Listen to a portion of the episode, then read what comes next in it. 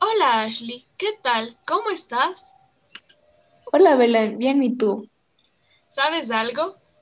¿Qué pasó? Sabes que investigué sobre los conjuntos y me pareció muy interesante. Ah, sí. Sí, es muy bonito el tema. Si quieres te muestro. Ah, sí, claro, con gusto. Sí, se divide en cinco. Uno es el universal. Ah, yo sí me acuerdo de ese, era un buen periódico. No, eso no es un periódico, es lo que me está diciendo la Belén. Ah, sí, perdón la equivocación. Ahora sí me acuerdo, estaba eh, pensando ¿no? en pajaritos preñados, vieran, estaba distraído. Un ejemplo puede ser las letras del abecedario, ¿no? Sí, sí se puede.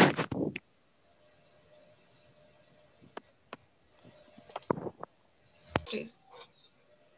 Así, también hay uno llamado unitario. Unitario, qué buen nombre. Sí, es el nombre, sí, ese es el nombre, pero no me acuerdo de qué se trataba. Es Un el ejemplo, que para representar un vacío, ¿no? sí, un ejemplo puede ser que cuando te quedas solo el 14 de febrero. Ah, se ha de ser.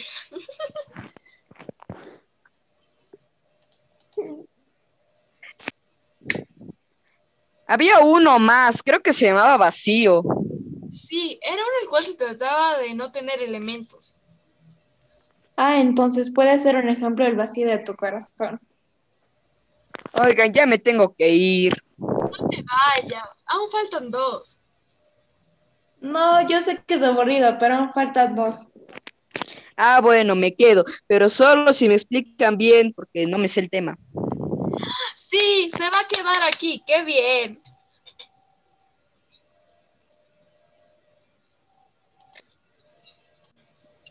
Ah, sí, había uno que le dicen infinito. Sí, era que se, se trataba de un conjunto el cual no tenía un final. Ah, entonces puede ser un ejemplo, el, todos los números que terminen en 5.